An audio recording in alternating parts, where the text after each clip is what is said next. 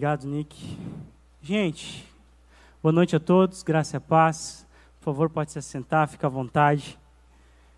Que legal que você veio mais essa noite, essa sexta-feira, onde o Senhor tem coisas fantásticas para ministrar aos nossos corações. Por ser uma série, é, talvez você chegue ao final desse primeiro episódio, vamos assim dizer, é, pensando assim, poxa, mas é, não, não foi tudo revelado, não, não foi. E essa é a graça de você assistir uma série. Você começa a ter algum entendimento no primeiro capítulo, mas não quer dizer que você vai saber de tudo até o final. E quando começar a ficar legal, quando começar a ficar assim, uau, nós vamos terminar o nosso encontro. É, infelizmente, essa é mais ou menos a sacada do primeiro, do primeiro encontro. Tá? Ah, eu vou iniciar falando de Ezequiel 47, mas não é só ali que nós vamos conversar, nós teremos várias participações. Gente,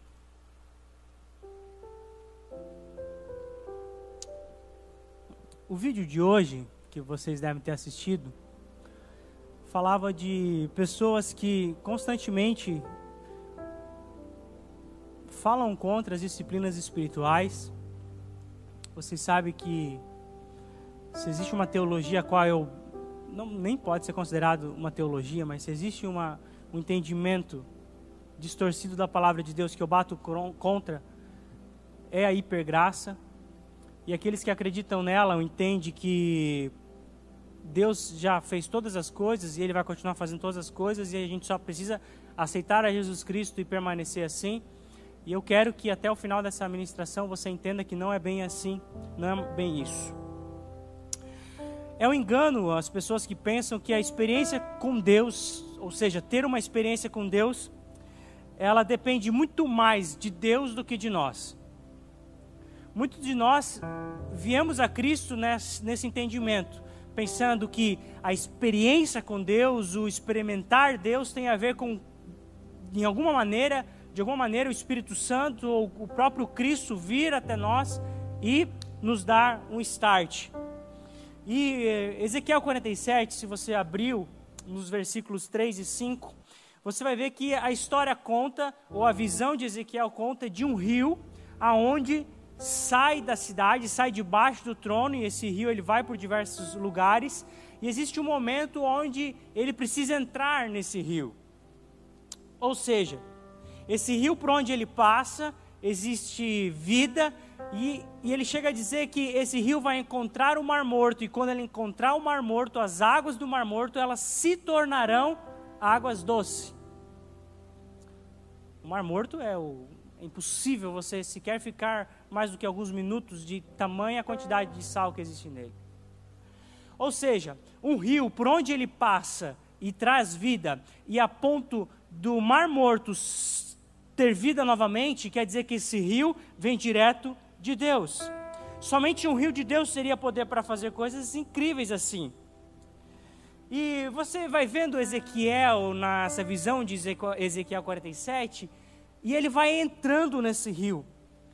E dentro desse entendimento que eu falei para vocês no início, de que muitas pessoas esperam, esperam que Deus vai fazer alguma coisa por elas, ou que Deus tem que fazer toda a obra de transformação, esse rio ele nos deixa muito claro isso, que não é o rio que entra em Ezequiel, mas é Ezequiel que entra nesse rio. Não é uma enchente que daqui a pouco inunda toda a cidade ou que daqui a pouco pega Ezequiel desapercebido. E assim como Ezequiel, você também precisa entrar nesse rio e começar a se molhar.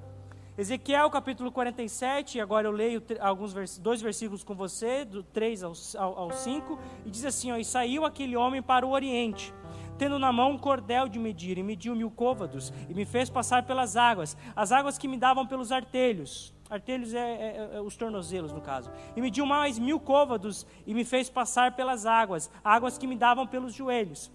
E outra vez mediu mil e fez passar pelas águas que me davam pelos lombos. E mediu mais mil, e era um rio que eu não podia atravessar, porque as águas eram profundas, as águas que deve, deviam passar a nado. Rio pelo qual não se podia passar. Gente, não é um rio que invade Ezequiel. Mas eu acho fantástico que Ezequiel, à medida que ele vai entrando, a água vai subindo. E à medida que nós deixamos de nos governar, e a ideia de rio pelos águas pelos tornozelos, águas pelos joelhos, água pelos lombos, nos dá a ideia de controle sobre a sua vida.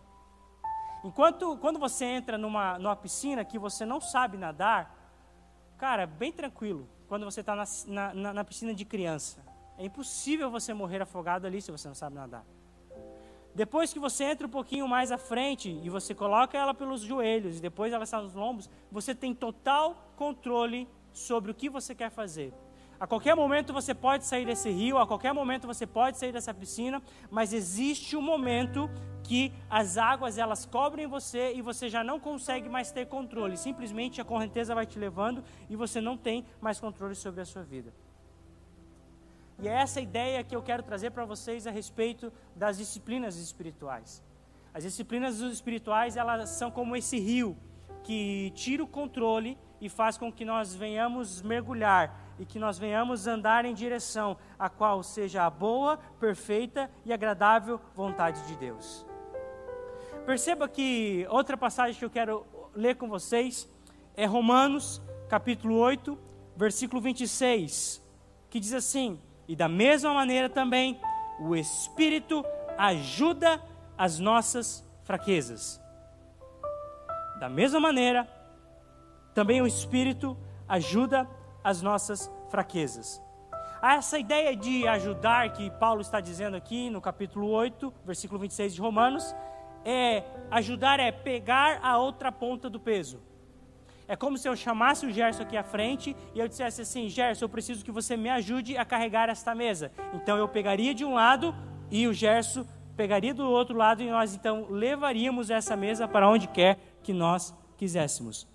Ou seja, aquilo que tem para acontecer na nossa vida, a transformação e aonde Deus quer nos levar, não é um trabalho exclusivamente e unicamente do Espírito Santo.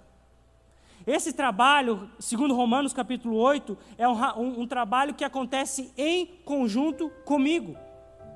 Não é apenas o Espírito Santo que faz algo em mim. Isso acontece a partir do momento que eu estou de um lado e ele está do outro, e juntos nós estamos fazendo alguma coisa. Por isso que ele diz: de tal, de, da mesma maneira também o Espírito nos ajuda nas nossas fraquezas. E Ele é o cooperador comigo das minhas vitórias também. E é interessante que muitos estão numa caminhada de fé, esperando que o Espírito Santo vai fazer todas as coisas.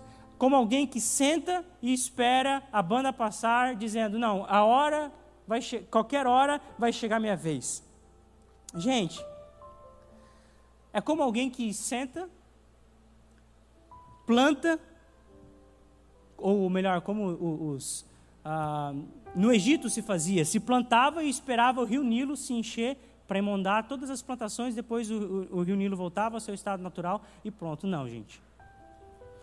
Esse rio de transformação que eu quero dizer para vocês nessa noite é um rio que você precisa entrar, você precisa tomar o primeiro passo de começar a entrar nesse rio.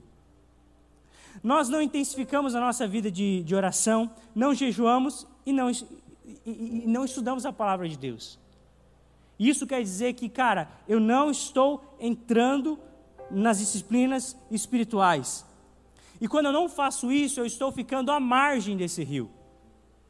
Quer dizer que, vez ou outra, eu vou vir à igreja, eu vou ouvir uma palavra essa palavra vai fazer com que eu me arrepie, vai fazer com que eu até chore, mas ela não vai trazer uma transformação na minha vida a ponto de eu deixar esse rio me levar e eu não conseguir mais controlar a minha vida e Cristo me levar para perto de Deus e eu ter a, transformação completa.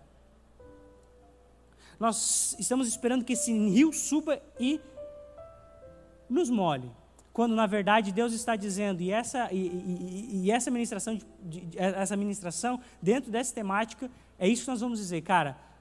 Não é o rio que vai vir até você, é você que precisa se jogar nesse rio se você quer ser levado e você quer ser transformado.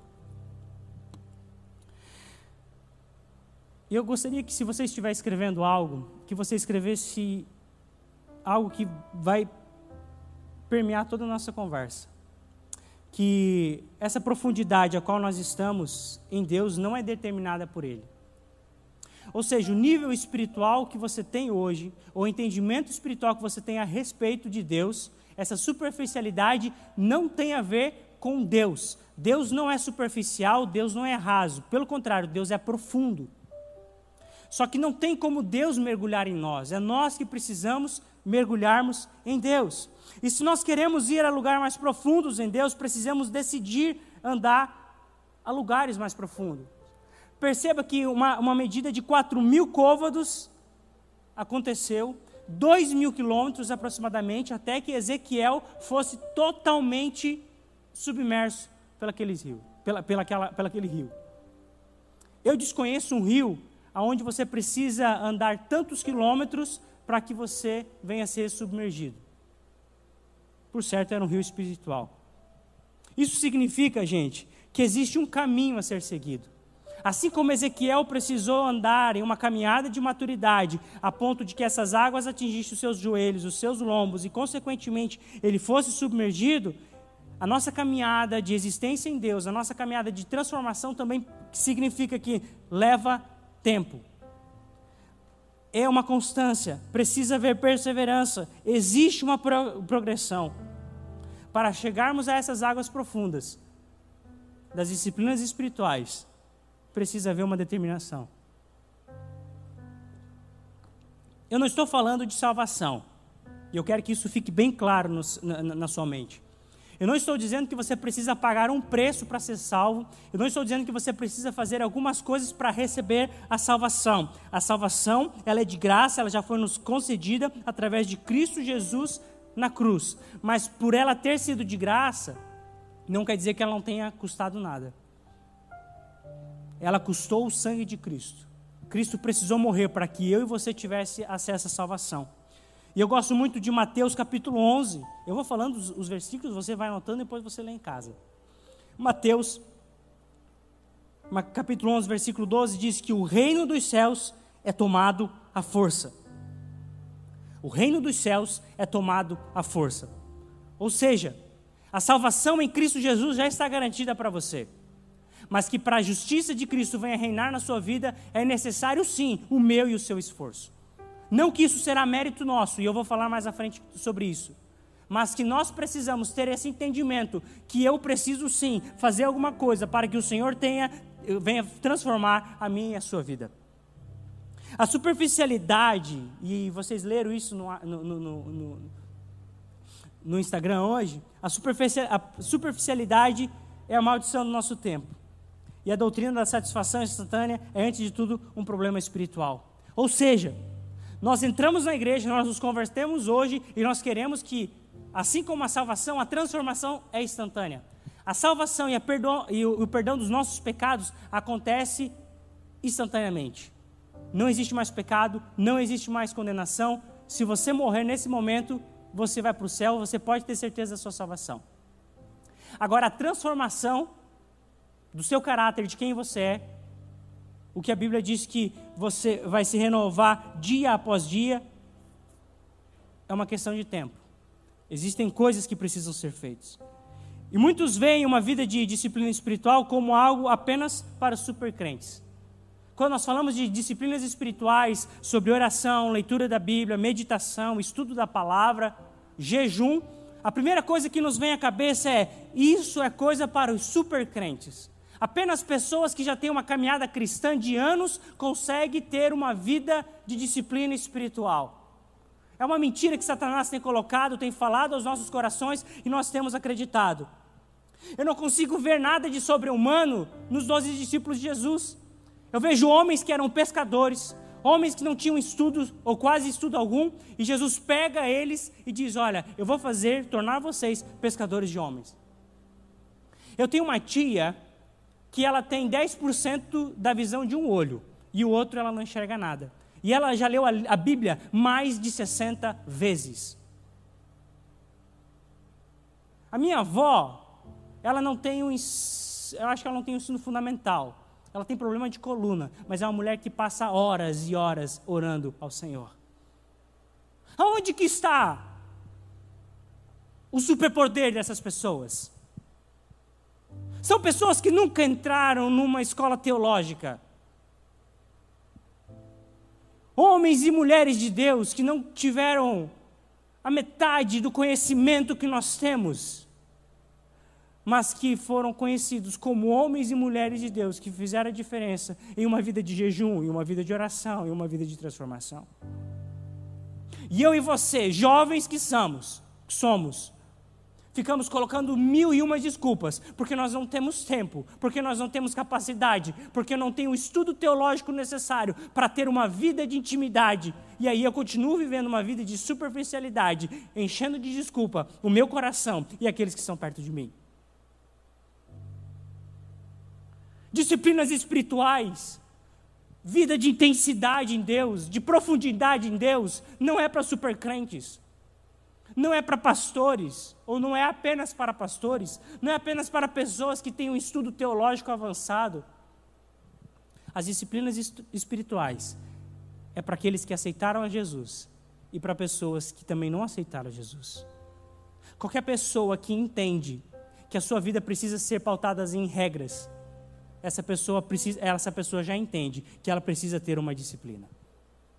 E isso passa diretamente pelas disciplinas espirituais. Não existe supercrentes. Existem pessoas que querem andar no caminho de santificação. E essa é a diferença.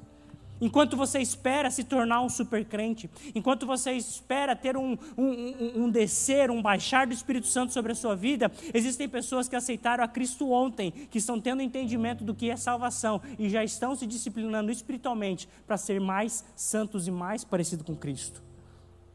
Entendam que isso não é para que eu venha me vangloriar. Não é para que eu possa dizer, ó, oh, tá vendo? Eu jejuo tanto. Eu oro tantas horas, eu leio a palavra de Deus, eu tenho tempo de meditação. Não. Isso tem a ver em nós sermos melhores, porque Cristo é o melhor. Isso tem a ver em eu ser santo, porque Cristo é santo. Salmo 42, versículo 1 e 2 diz assim: Como servo, como servo, anseia pelas correntes das águas, assim a minha alma anseia por ti, ó Deus. A minha alma tem sede de Deus, do Deus vivo. Quando entrarei e verei a face de Deus? Gente, é para quem recita esse salmo todos os dias que as disciplinas espirituais, esse contexto de estar perto de Deus, de não viver mais na superfície, vive é para aquelas pessoas que não querem conhecer e ter um relacionamento superficial com Deus. É com quem não com quem não se contenta apenas com o encontro de sexta-feira. É com aquela pessoa que não se contenta com o entendimento que teve ontem, que no culto passado você teve um, um vislumbre a respeito da palavra de Deus e essa pessoa vai se contentar com isso? Não. É aquela pessoa que viu uma verdade bíblica e ela vai olhar, cara, eu preciso aprender mais disso, porque isso significa mexer no meu caráter, mexer em quem eu sou. É aquela pessoa que veio no encontro do jovem sede, no momento de oração, desceu uma lágrima e você pensou: Uau, cara, eu chorei quando eu estava orando, e você vai chegar em casa e diz: Cara, eu vou orar um pouco mais porque eu quero sentir mais do que eu senti lá. Tem a ver com isso. Presta atenção que você vai para a faculdade, você passa quatro anos nessa faculdade, na universidade, quatro, cinco, sei lá quantos anos você vai passar lá. Você passa quatro anos escutando um monte de coisas, um monte de teoria, um monte de ala chata, provas, trabalhos mas você precisa passar os quatro anos para que no final você venha receber o diploma. Existe uma comparação muito grande entre isso e, e, e os nossos crentes, porque existem alunos que são medíocres, que eles estão na faculdade apenas para tirar a nota média para poder passar, só que eles vão se tornar profissionais medíocres, assim como eles foram estudantes medíocres. Eles não estão lá porque eles querem ser um profissional melhor, eles estão lá porque senão eles vão passar fome, eles não sabem fazer outra coisa querem chegar no final da faculdade, pegar o diploma e que se dane o que eu, o que eu escutei esses quatro anos, eu vou tentar seguir minha vida.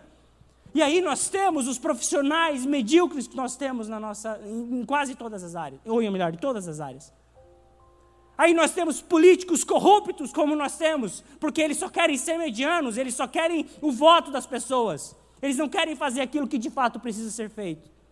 Ele não quer ser um, o melhor cirurgião, ele quer ser o cirurgião suficiente para resolver o problema, receber o, o, o salário dele no final do mês e a vida segue. E assim como nós temos uma sociedade falida, pessoas sem perspectivas, pessoas numa mediocridade, pessoas onde não vão para frente. Da mesma maneira, nós temos crentes medíocres que não vão para frente, porque eles se contentam em estar na sexta-feira aqui, bater o cartão e ir para casa. O meu culto terminou, sexta-feira que vem eu estou de novo. Amém, valeu. Cristãos que se contentem em ter o perdão dos pecados, isso já basta. Quando eu pecar de novo, a graça vai estar ali. É só eu pedir, é só eu pedir perdão. E sim, ela vai estar ali.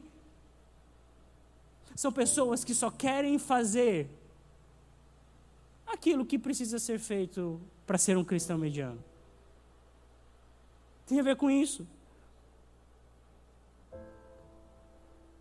Se para ganhar um diploma é necessário esforço e um percurso deve ser trilhado, você acha que para ter santidade e ser santo é simplesmente numa oração?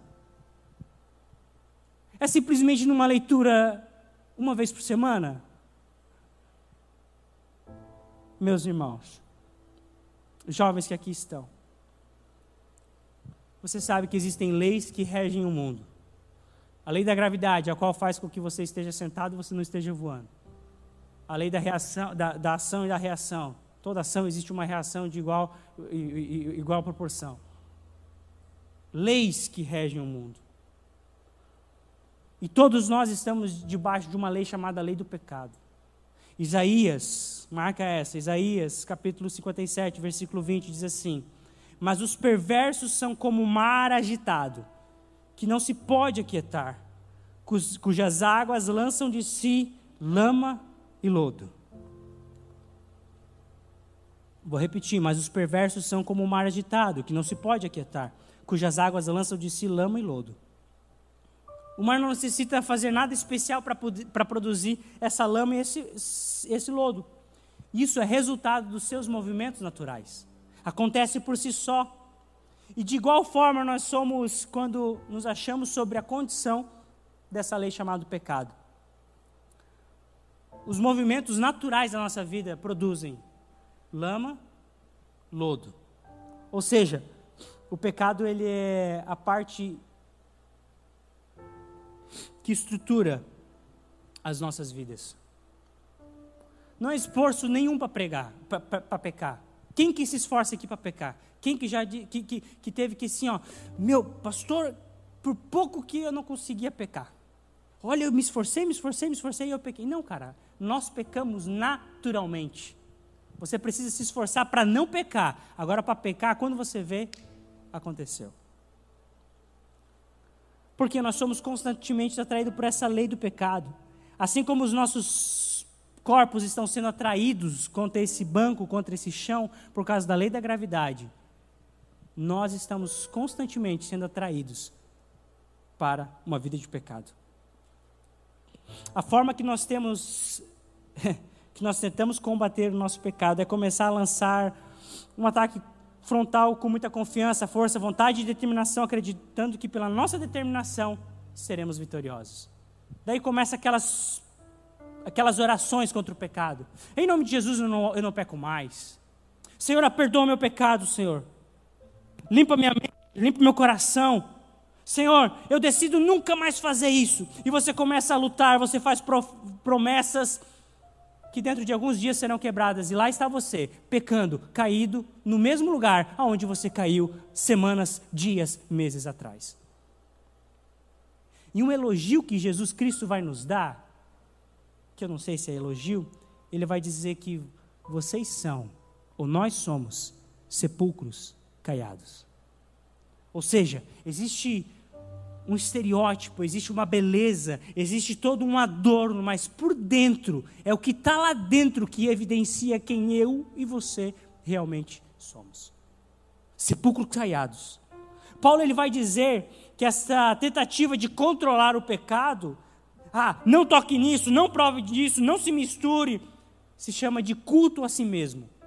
Então, todas as vezes que eu estou o tempo todo dizendo, eu não posso pecar, eu não posso tocar, eu não posso fazer, eu não posso ir, eu não posso falar, eu não posso pensar, você está fazendo um culto a si mesmo. E o seu pecado, ao invés de estar sendo mortificado, você está dando mais energia a ele, mais força. Porque quanto mais você diz, eu não posso, não posso, não posso, não posso. Lembra que o Paulo diz, aqui, o mal que eu não quero fazer, esse sim eu faço?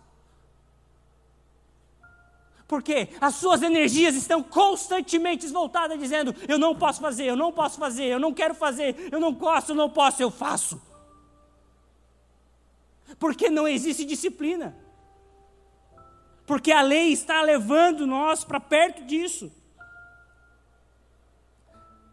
Gente, a, fo a força de vontade nunca terá êxito no trato com esses hábitos que estão profundamente enraigados dentro de mim e dentro de você.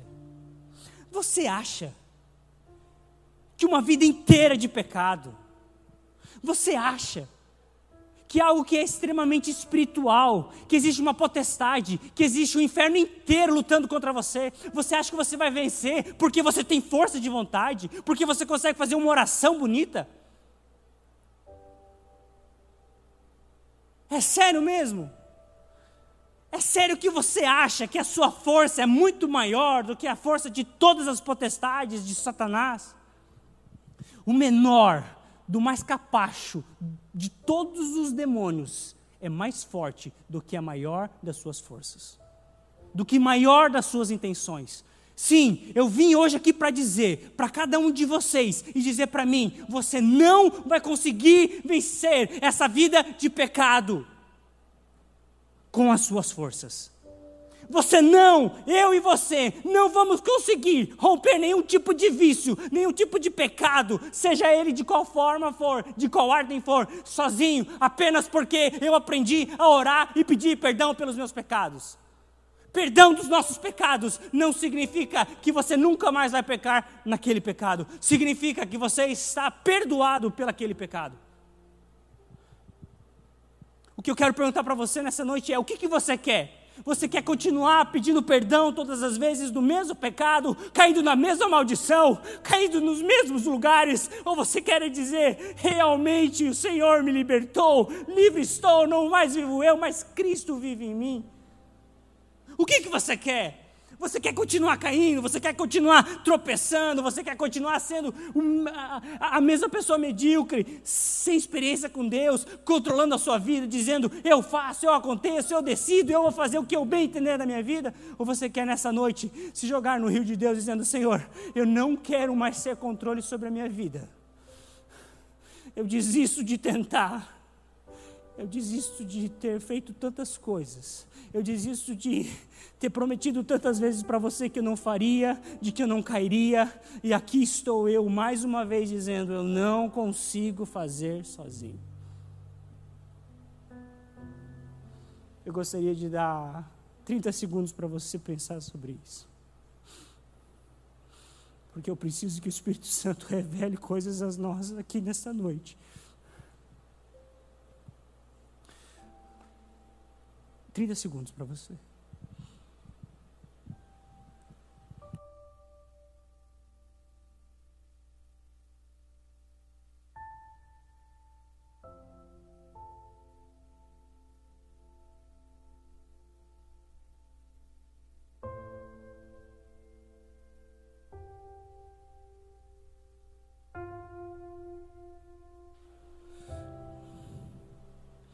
O Espírito Santo está falando tanto comigo nessa noite, cara.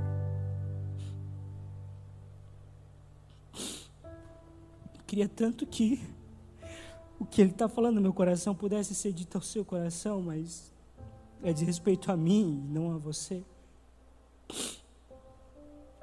Rene Arnold, ele escreveu o seguinte: Então logo você resista mentalmente a qualquer circunstância indesejável ou não buscada. Por esse meio você adotará de mais poder. Poder que ela usará contra você. E você terá esgotado seus próprios recursos nessa exata medida. Ou seja, enquanto achamos que podemos salvar-nos a nós mesmos por nossa própria força de vontade, a única coisa que fazemos é tornar o mal que há em nós mais forte do que nunca. É verdade ou não é?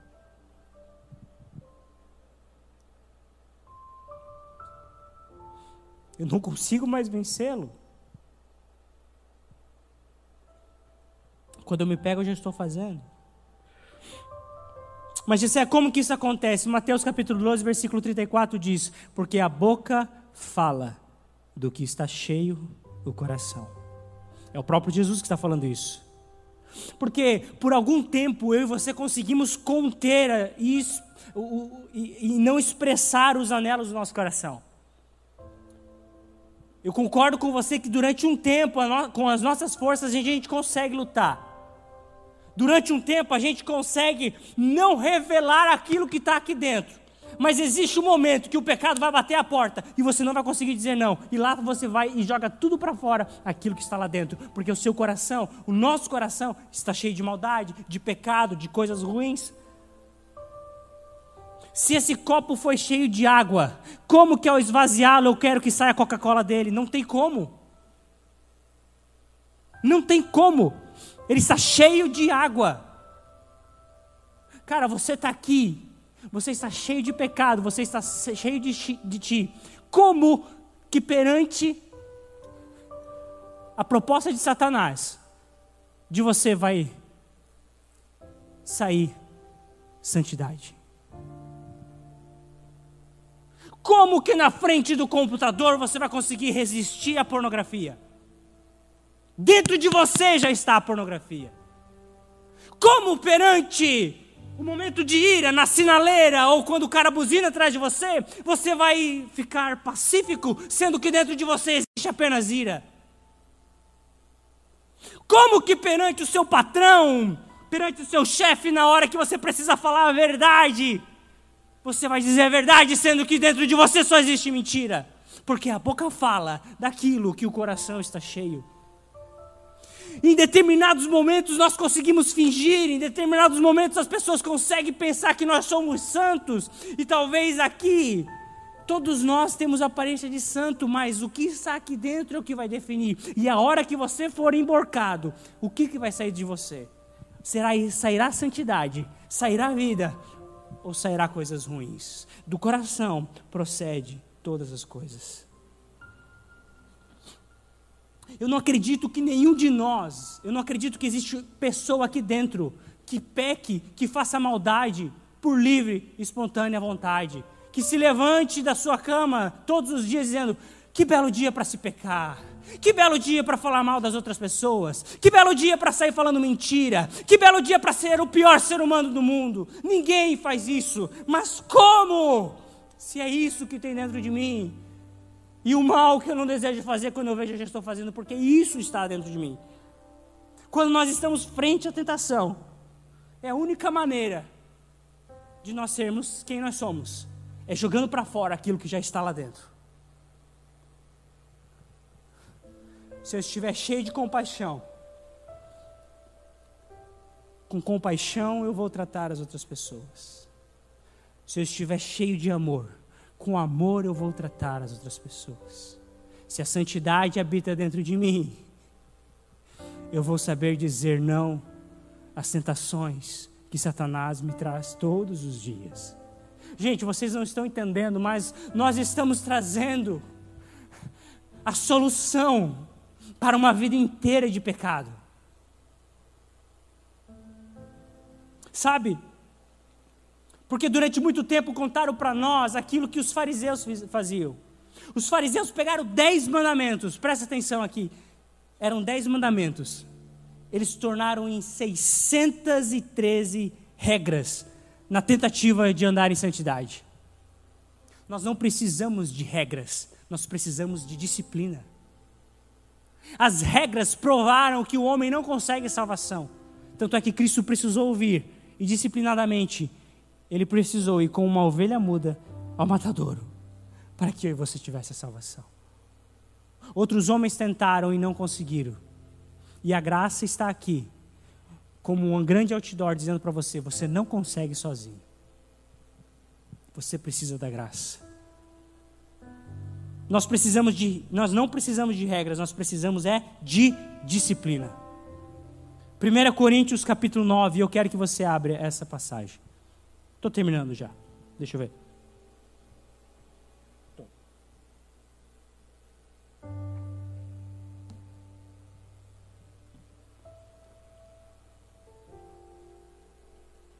1 Coríntios capítulo 9, versículo 23 diz assim, ó: Tudo faço por causa do evangelho. Com o fio, com o fim de me tornar cooperador com ele. Lembra que eu falei no início a respeito do Espírito Santo que ele nos ajuda, que ele pega do outro lado? Cooperador é alguém que trabalha junto, ou seja, eu preciso trabalhar também, eu preciso fazer a minha parte. Não sabeis vós que os que correm no estádio Todos, na verdade, correm, mas um só leva o prêmio. Correi de tal maneira que alcanceis. Sublinhe essa parte aqui, ó. Todo, todo atleta, em tudo, se domina. Aqueles para alcançar uma coroa corruptível. Nós, porém, a incorruptível. Assim corro também eu, não sem meta.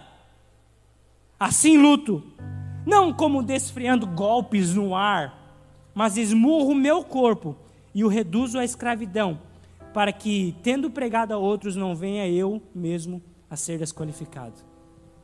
Cara, todas as vezes que você fique que você coloca regras dizendo eu não posso, eu não vou aqui, eu não vou lá, eu não posso pensar, você está dando murros no ar.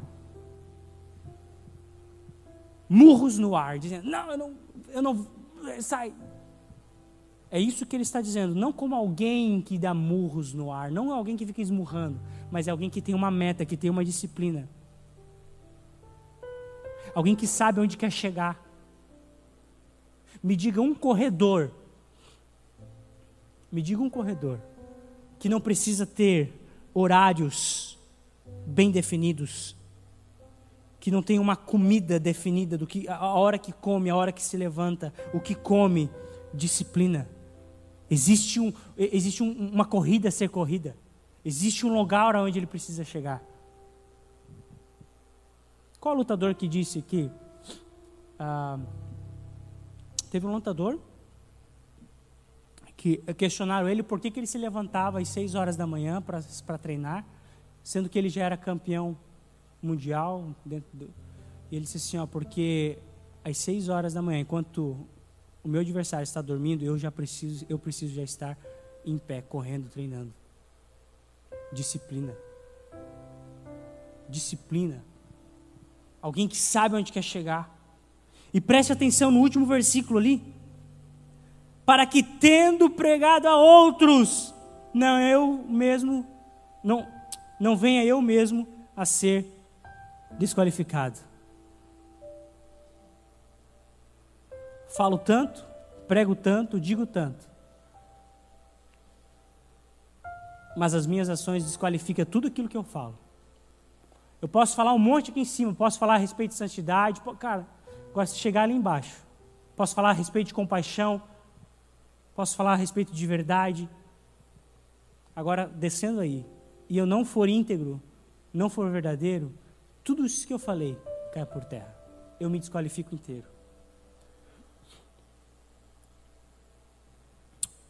A grande sacada é que as disciplinas espirituais, elas abrem a porta. Agora que sabemos que não é pelas nossas forças, nem pelas nossas vontades e determinações, vamos abrir essa porta. Romanos capítulo 5, versículo 17. Se pela ofensa de um e por meio de um só reinou a morte, muito mais os que recebem a mudança da graça e o dom da justiça reinarão em vida por meio de um só, a saber, Jesus Cristo. Paulo ele deixa claro que a justiça não é atingível nem atingida mediante a esforços humanos. Então, cara, não adianta você se esforçar, porque o esforço não é seu. Não é você que consegue, é Cristo Jesus. Mas Jessé, você começou dizendo que quem precisa entrar no rio somos nós. Que não, eu não devo esperar com que o rio de Deus venha fluir em mim, ou que ele venha inundar uma, uma, uma enchente ou um tsunami e me levar, mas eu preciso decidir entrar nesse rio. É exatamente isso. É você estar em cooperação com a obra de Cristo na sua vida. Não é Cristo por si só que vai fazer, porque eu preciso decidir molhar os pés e não haverá transformação na minha vida se eu não der esse primeiro passo. De fato, existem os que se agarram na obra de Cristo, dizendo assim: ah, tá, tá, tá tudo certo. Aceita Jesus, acredite na salvação e já está tudo certo. Você não precisa fazer mais nada. Verdade, você não precisa fazer mais nada para alcançar a salvação. Mas a santidade não termina por aí. Coisas precisam acontecer. As disciplinas espirituais nos colocam diante de Deus, de sorte que Ele passa agora a nos transformar. Presta atenção em Gálatas capítulo 6, versículo 8. Porque o que semeia para a sua própria carne, da carne colherá corrupção. Mas o que semeia para o Espírito, do Espírito colherá vida eterna. Gente, o lavrador ele não consegue por si só fazer com que essa semente venha germinar. Ele pode plantar. Agora, ele, ele vai plantar, ele vai regar. Mas ele não tem o poder de fazer com que essa semente venha germinar. O mesmo acontece com as disciplinas espirituais. As disciplinas espirituais são o meio pelo qual Deus nos planta. E agora uma transformação começa a acontecer de nós. Não que depende de nós agora, depende de Deus. Vocês estão entendendo? Eu me coloco em direção a Deus. Eu coloco em direção às disciplinas, e nós vamos estudar todas elas ao longo das próximas semanas. Agora Deus começa a transformação a partir disso daqui para frente eu não posso fazer mais nada. Mas quem tem que se disciplinar, quem tem que fazer o que Paulo está dizendo, olha, eu esmurro meu corpo, eu faço com que ele seja escravo. É exatamente isso. É exatamente isso.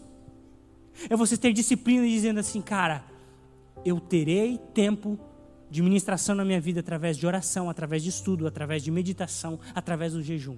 E a partir disso, Deus começa a fazer a transformação nas nossas vidas. Por isso que não vem de vós, é dom de Deus, para que ninguém se glorie. Mas, gente, sozinhas as disciplinas espirituais não vão fazer nada. Preste atenção nisso. Elas são o meio pelo qual Deus vai nos transformar. E eu gosto de uma palavra que o autor do livro ao qual nós estamos tomando como base, ele diz que é uma graça disciplina. Ela é graça porque é de graça. E ela é disciplina porque existe algo que nós devemos fazer. E eu gostaria que você entendesse essa caminhada de disciplina uma estrada muito estreita. E existe dois abismos. O abismo do lado direito é o abismo de você ficar tentando parar de pecar, ou tentando levar uma vida de santidade pelo seu esforço. É isso que, você, é isso que nós temos feito durante tantos anos dizendo, ah, eu não vou fazer, eu não quero, eu não gosto, tá lá. Os esforços, pensando que é pelos seus esforços que você vai conseguir vencer a sua carne. Se você cair para esse lado, você vai perder. O outro lado, o abismo do lado esquerdo, é o abismo da pessoa que, ah, cara, eu vou, vou ficar de boa, vou esperar que Deus faça a obra em mim. Não vai acontecer também nada. Você vai perder novamente. O caminho do meio, o caminho central, que é estreito e que é até difícil, é o caminho da disciplina. É o caminho que eu preciso entender que existem coisas que eu preciso fazer para que a minha vida venha a ser transformada. É um caminho difícil, mas ele vai trazer alegria para você. Os outros dois, bem, você já se ferrou tanto. Você chegou até aqui, até agora você não conseguiu vencer. Vez após vez você continua caindo nos mesmos pecados, nos mesmos erros. Então por que você não tenta andar pelo caminho central? Não é um caminho fácil. É importante lembrar que esse caminho vai nos transformar, ele não nos leva à transformação. Ele vai passar, ele vai nos auxiliar na transformação. E sabe o que é mais interessante? à medida que eu vou andando no caminho de disciplinas espirituais. E aí nós vamos falar sobre cada uma delas. Eu disse que quando começasse a ficar legal, a gente ia terminar. que agora que eu iria entregar ouro para vocês, dizendo, ó, você precisa agora, o caminho da disciplina, a disciplina espiritual que você vai fazer é essa, é essa. Você vai ter que voltar sexta-feira que vem, na outra, e na outra, e na outra. Não é assim que você fica viciado numa série? Você sempre quer saber o que vai acontecer depois. E eu não vou entrar nas disciplinas espirituais, mas uma coisa eu vou dizer para você. A partir do momento que você andar em disciplina,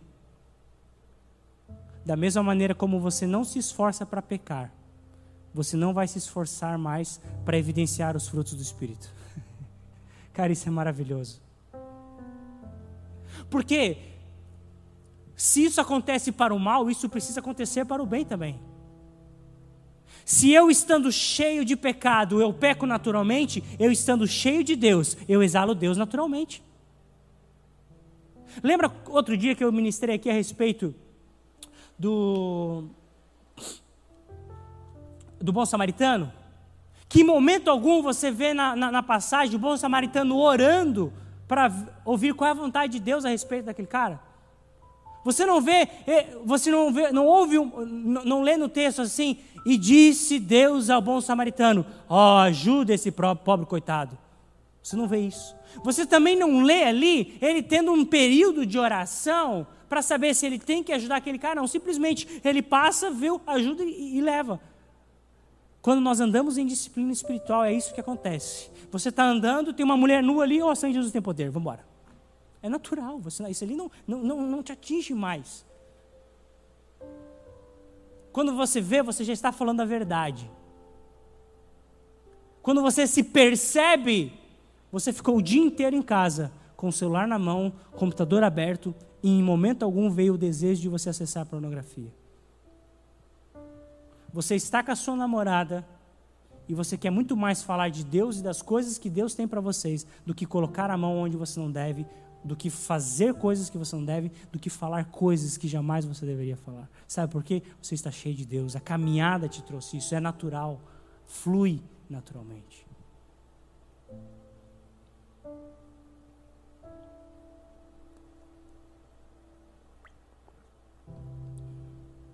Eu finalizo com essa frase de do Leon Tolstoy. Todos pensam em mudar a humanidade, e ninguém pensa em mudar a si mesmo. Estejamos entre os, creem, os que creem que a transformação interior de nossa vida é alvo digno de nossos melhores esforços.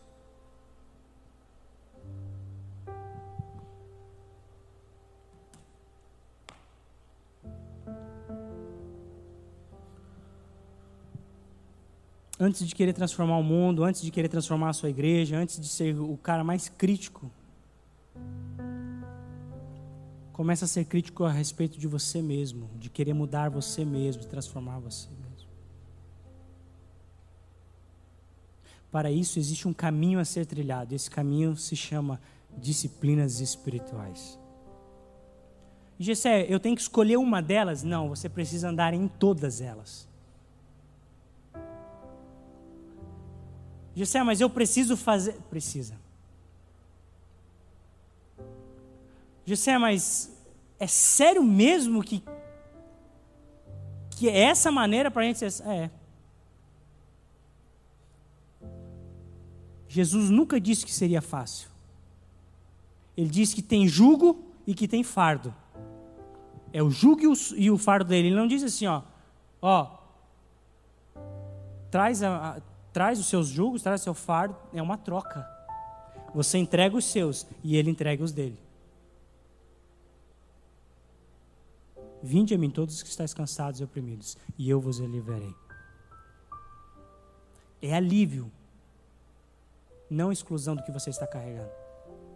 Existe uma troca. Você entrega a sua vida de pecado e agora ele entrega um caminho de salvação para você. O reino de Deus.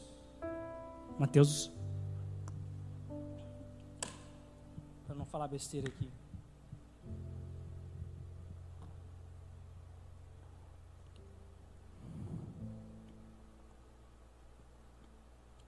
Mateus 11, capítulo 12. O reino dos céus é tomado à força. Existe um esforço para a justiça de Cristo vir sobre a sua vida e, e te transformar. Qual é? Disciplinas espirituais. Você vai ter que vir sexta-feira que vem nas outras, cara.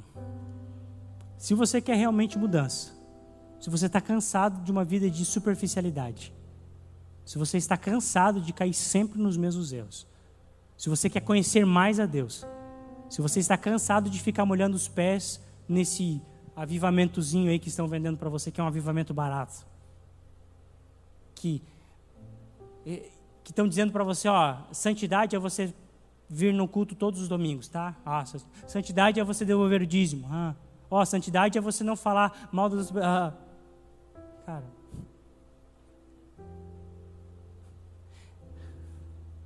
Como que Deus, cara, pode ser algo. Como que Deus experiência com Deus pode se resumir em culto, cara?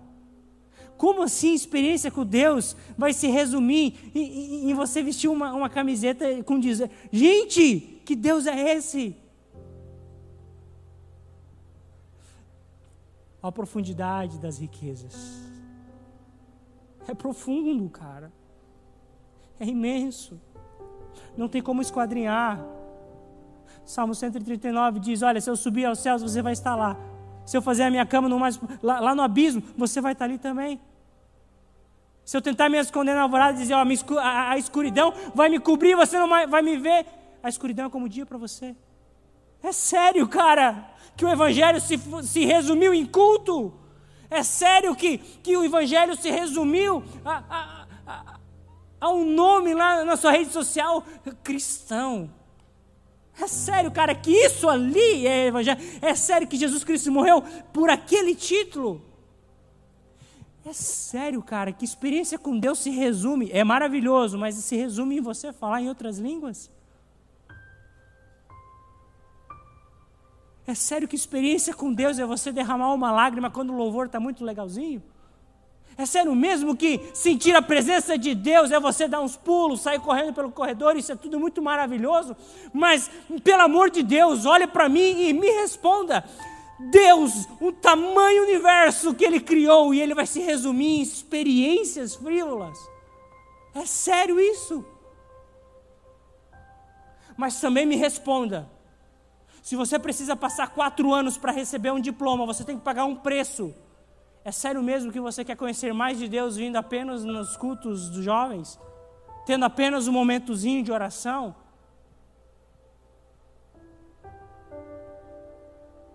Uma escolha precisa ser feita nessa noite.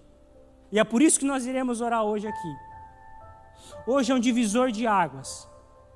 Hoje nós vamos todos aceitar Jesus novamente e dizer: Senhor, assim como nós cantamos, nos perdoa com o que nós fizemos com a adoração. Nós vamos dizer ao Senhor: nos perdoa com o que nós fizemos com a graça, porque nós estamos pensando que graça é só para ficar perdoando nossos pecados. Graça é para te livrar dos pecados para sempre, cara. Só que você só será livre deles se andar por um caminho. E você precisa ser cheio e você não vai ser cheio apenas nessa sexta-feira. Nem na sexta-feira que vem, nem na outra, nem no próximo culto. Vida, vida, vida, vida, vida de disciplina espiritual. Vamos orar? Eu queria te dar um tempo para você entender o porquê você quer orar. Porque também, se você não saber o porquê que você está abaixando a cabeça e fechando o olho, também não vai resolver nada. A Bíblia diz que isso se chama culto racional. Não espere que o Espírito Santo, não espere que é, venha um profeta do seu lado dizendo: Filho meu, eu quero que você. Cara, a palavra inteira foi profecia. A palavra foi lida. Nós limo, lemos aqui aquela palavra que é viva e eficaz, é inerrante. Pelo que, que você quer orar?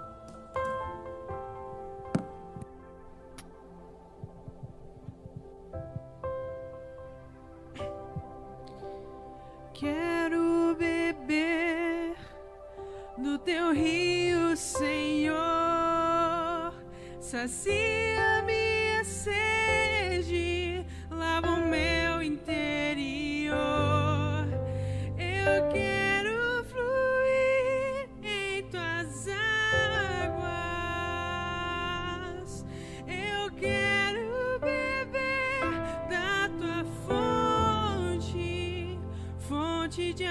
águas vivas.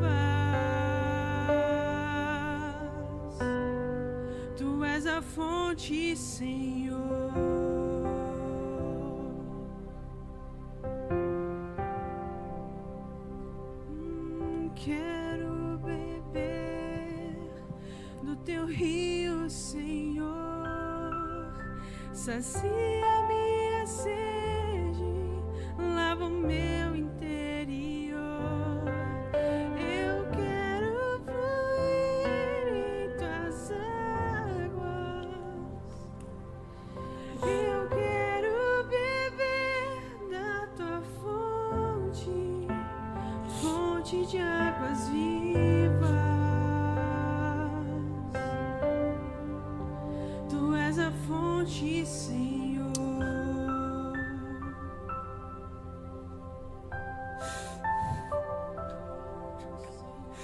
Quero que você saia nessa noite aqui entendendo a respeito de graça.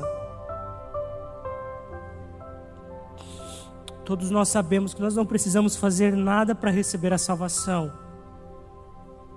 Você tem a salvação. Você tem a salvação.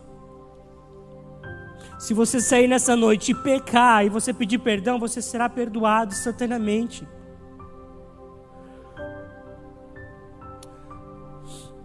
Você pode pedir perdão logo após o ato de pecado, que o Senhor vai te perdoar. Não precisa um determinado tempo, o perdão está ali. Mas, gente, Deus está nos oferecendo, Deus deixou algo nas suas escrituras, dizendo assim: Olha, eu não quero apenas, eu não vim apenas para te perdoar, eu vim para te libertar. Eu vim para te libertar. Libertar. Eu estou falando de vida de pecado, mas eu também estou falando das doenças da alma, das doenças espirituais, das doenças emocionais. Isso passa também pelas disciplinas espirituais, porque é através delas que eu vou ter alegria de viver. Através delas haverá em mim uma transformação. E ainda, ainda que eu não tenha grandes pecados, ainda que eu seja um cara tranquilo, você olha para mim, Gessé, eu sou um cara muito cegado, não tenho grandiosos pecados, grandiosos problemas, o que eu acredito que talvez seja quase impossível, mas eu quero andar em santidade, eu quero andar nas disciplinas espirituais porque eu quero, eu quero ser melhor. Eu quero ser um sacrifício vivo. Eu quero acordar de manhã e dizer, ó, hoje eu não vou comer nada, nem vou tomar nada porque eu quero agradar o Senhor, eu quero entregar esse dia para ti.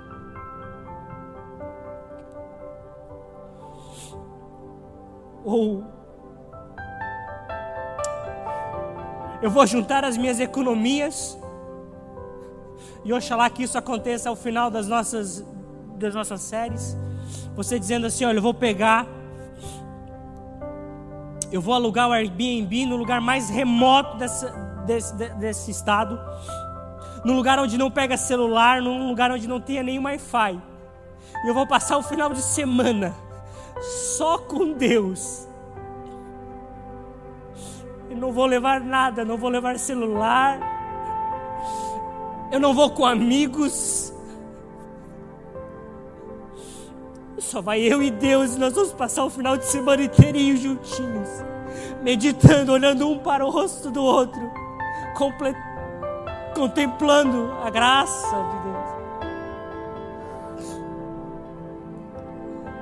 É isso que a disciplina espiritual quer fazer com você e comigo. É nos tornarmos perfeitos, porque Ele é perfeito. É nos tornar santo, porque Ele é santo.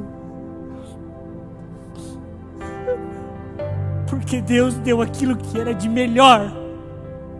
E Ele não merece nada mais, nada menos do que o meu melhor. E o seu, se o meu melhor é passar 10 horas orando, que passarei eu 10 horas orando.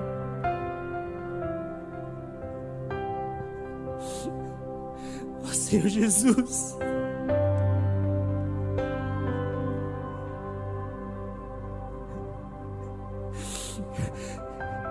Senhor, nós fazemos um pacto aqui, Senhor. De nos dedicarmos mais a Ti, Senhor.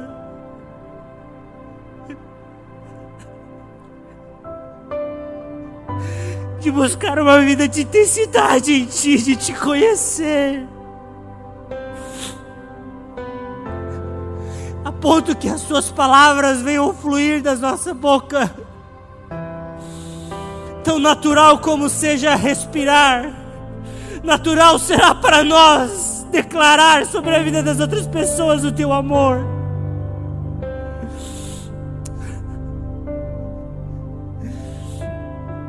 Tão natural como pecar, em nome de Jesus.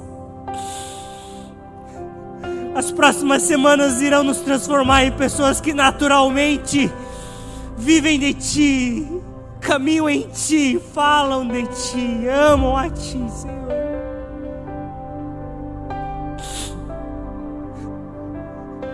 Senhor, nos ajuda, Senhor, a parar de dar murros no ar, a lutar contra o vento.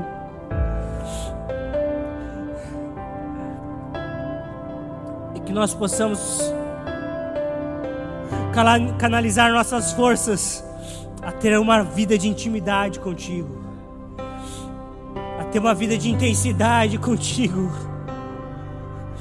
Senhor, nós renunciamos o controle sobre as nossas vidas. Estamos cansados de tomar as decisões. Estamos cansados, Senhor, de cair nos mesmos erros. Senhor, o Senhor está dando a chave para abrir essa porta e a ter uma vida de intimidade, de profundidade em Ti, Senhor. Muito obrigado pela tua palavra, muito obrigado por ter colocado em nossos corações a intenção de te buscar nas disciplinas espirituais. Nos direcione nesse caminho, Pai. Nos direcione, nos direcione. Eu sei que tu nos trata com graça, e nessa noite o Senhor nos tratou com graça ainda que tenha palavras difíceis, mas eu te agradeço porque o Senhor nos tirou de um estado de paralisia. E a partir de hoje nós nos direcionamos nesse caminho de não esperar mais que tu faça todas as coisas. E também nós não queremos mais pensar que é pelas nossas forças, mas que é por uma decisão de andar naquilo que o Senhor deixou para nós. Assim nós oramos em nome de Jesus. Amém, Senhor. Amém. Amém. Amém. Por favor, volte sexta-feira que vem. Por favor. De todas as séries mais importantes que nós tivemos ao longo desses 20 anos de Jovem Sede, eu tenho certeza que essa será a série que irá trazer mais frutos e transformação para a sua vida. Não menosprezo as outras, mas eu conheço tanto, eu converso com tantos de vocês que vez após vezes tenta lidar. Quantas vezes você já me procurou para confessar as mesmas coisas? Quantas vezes você já pediu oração pelas mesmas coisas? Deus está trazendo uma chave que vai abrir a transformação da sua vida. Eu te peço, em nome de Jesus, em nome de Jesus, volte às próximas sextas. Estude mais sobre isso, leia mais sobre isso, pesquise mais sobre isso. Porque essa é a chave de transformação para a sua vida. Você vai ter experiências com Deus a partir dos entendimentos que você vai ter que você começou até hoje. Amém? Você acredita sim? Amém. Deus abençoe vocês.